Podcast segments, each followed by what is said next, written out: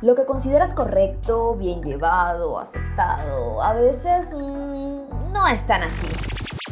Lo que comunica tu alma, tu esencia, a donde te llevan las experiencias. Mm, por ahí sí es. Porque a veces no es seguir un patrón o aceptarlo todo por quedar bien. A veces es solo ser. Comunica, ama, siente, emprende, vive y despeínate. Alma Despeinada.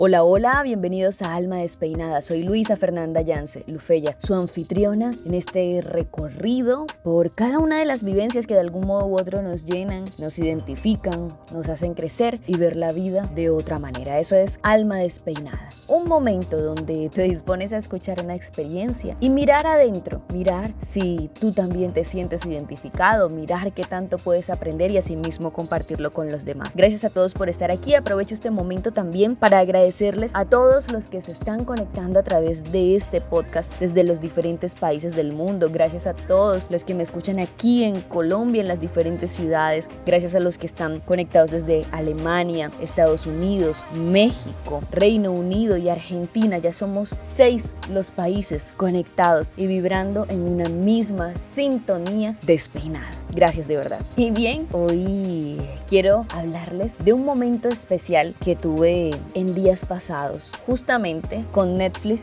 y su conexión. Imagínense que estaba viendo una serie que me pareció excelente, no les voy a dar el nombre porque no quiero spoilear a nadie, y pude conectarme específicamente con una escena de esas que son tan emotivas que te llevan a conectar con el corazón, con las emociones que estás viviendo o que viviste en algún momento de la vida. Se las voy a describir. La escena narra la historia de un desprendimiento, de una separación, de una despedida. Van conduciendo un vehículo, una pareja de esposos, que entre ellos se hacen llamar socios. Él acaba de decidir entregarse a las autoridades por un delito que había cometido. Y en el camino van hablando de eso, ella acepta la decisión, entendiendo que es muy triste para ella porque pues no volverá a verlo y demás y continuará su vida sola. Llegan al lugar donde se va a legalizar la entrega, él se despide, pues se expresan su amor, en fin, pero durante todo el recorrido va sonando de fondo la canción Un beso y una flor de Nino Bravo. Ustedes saben que esta canción tiene una letra muy profunda aquellos que de pronto han tenido la oportunidad de escucharla más detenidamente se darán cuenta. Al partir, un beso y una flor, un te quiero, una caricia y un adiós. Es ligero equipaje para tan largo viaje. Las penas pesan en el corazón. Más allá del mar habrá un lugar donde el sol cada mañana brille más. Forjarán mi destino las piedras del camino. Lo que nos es querido siempre queda atrás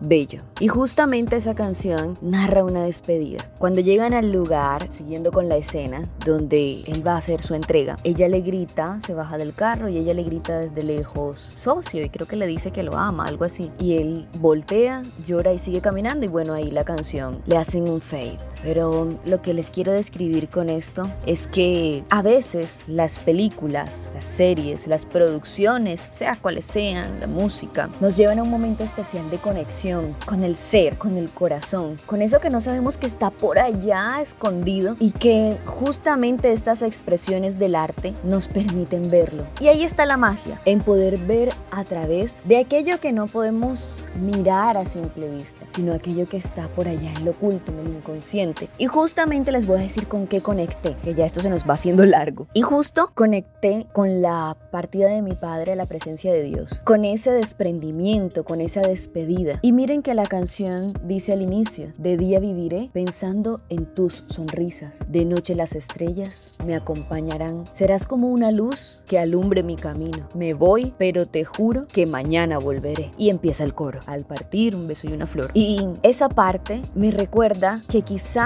hay una esperanza de volvernos a encontrar. Finalmente no sabemos qué hay después de la muerte, si de verdad hay una segunda vida, si de verdad hay una manera de, de encontrarnos con esos seres queridos que hemos perdido y poder darnos la oportunidad de compartir. Entonces esta escena me llevó a ese momento de mi vida y, y me pongo sensible porque aun cuando han pasado 29 años de su partida, no les digo que no se haya superado o que continúe el dolor allí vivo, no, es más el sentir la ausencia, el extrañar, eso es. Sin embargo, y para aquellos que hemos perdido un ser querido y aquellos que me escuchan aquí y que, lo, y que les ha sucedido, saben de qué hablo, saben a qué hace referencia esta emoción que les estoy describiendo. Y entonces pensado en eso, que quizá de día vivo pensando en sus sonrisas, recordándola, y de noche cuando miro al cielo y lo veo lleno de estrellas brillantes, digo, sé que estás ahí, en algún lugar, y Dios también nos acompaña. Y finalmente, las estrellas siempre me han visto cruzar y siempre me han acompañado cada noche. Bueno, ustedes saben, los que ya me siguen de hace tiempo, que amo ver el cielo y perderme en esa inmensidad. Y serás como la luz que alumbre mi camino. Eso siento y eso evoco. Y bueno, esto ya se nos fue largo. pero necesitaba contarles y expresarles esto que siento. Ya esta semana viene justamente el Día de, los Difuntos o la Fiesta de los Muertos en algunos países.